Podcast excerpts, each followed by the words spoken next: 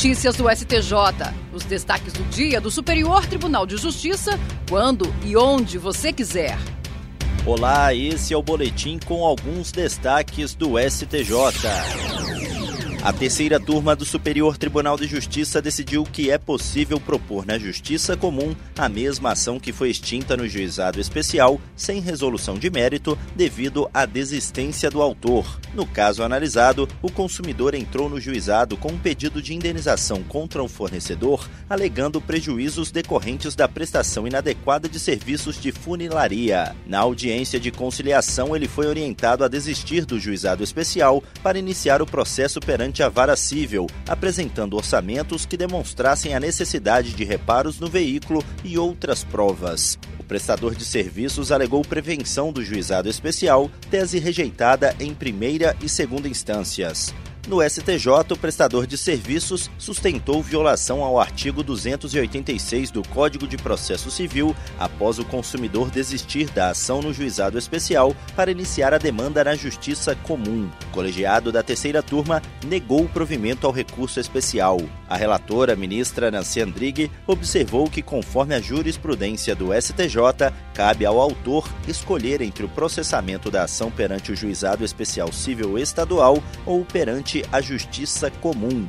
A ministra ressaltou que a escolha do rito processual mais completo é legítima, pois o cidadão pode vislumbrar, por exemplo, a necessidade de uma instrução mais extensa, sendo essa opção, ademais, um risco assumido pelo próprio autor diante do ônus da sucumbência e da maior gama de recursos que também ficará à disposição da outra parte.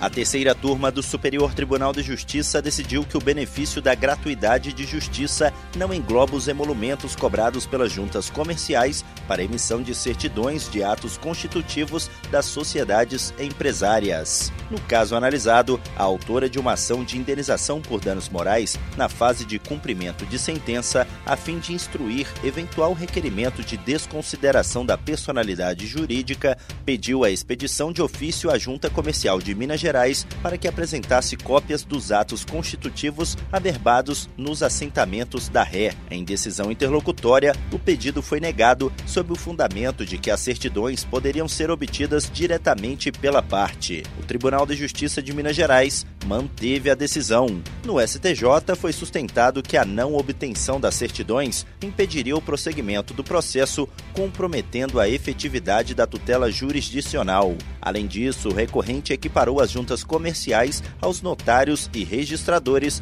para fins de fornecimento de informações requeridas pelo Judiciário e defendeu que o custo dos documentos pretendidos estaria incluído na gratuidade de justiça. O colegiado da terceira turma negou provimento ao recurso especial.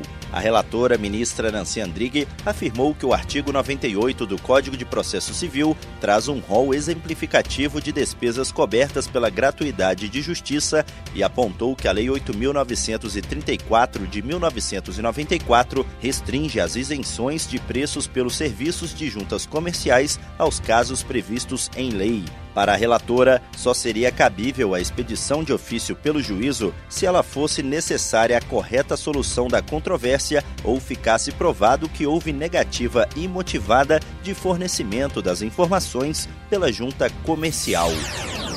O acordo de cooperação entre o Superior Tribunal de Justiça e a Advocacia Geral da União se tornou uma das maiores iniciativas de desjudicialização em andamento no Poder Judiciário.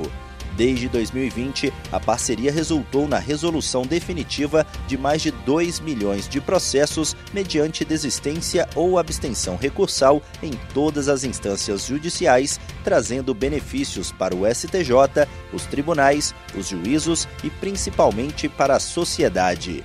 O STJ e a AGU atuam em duas vertentes complementares para potencializar a desjudicialização. Na primeira, sob a gestão da Secretaria Judiciária do Tribunal, há os mapeamentos quantitativo e qualitativo de processos em que a AGU atua. Depois, os dados são analisados pela AGU, que orienta os procuradores em relação à adequação dos trabalhos aos processos julgados no STJ e edita atos normativos autorizando a desistência e a abstenção recursal nas hipóteses estabelecidas. A segunda vertente do acordo, conduzida sob a gestão do Núcleo de Gerenciamento de Precedentes e de Ações Coletivas do STJ, está concentrada na gestão de precedentes. Nessa abordagem, o STJ e a AGU trabalham conjuntamente na identificação de questões jurídicas com potencial de submissão ao rito dos recursos repetitivos. Em auxílio a essa atividade, servidores do NUGEPNAC utilizam a ferramenta de inteligência artificial Atos para localização de processos e identificação de multiplicidade. Os resultados colhidos têm levado à prorrogação da parceria institucional a cada semestre. E esse foi o STJ Notícias de hoje. Se quiser ouvir mais, acesse o Spotify ou o SoundCloud do STJ. Tchau, tchau. Notícias do STJ, uma produção da Secretaria de Comunicação Social do Superior Tribunal de Justiça.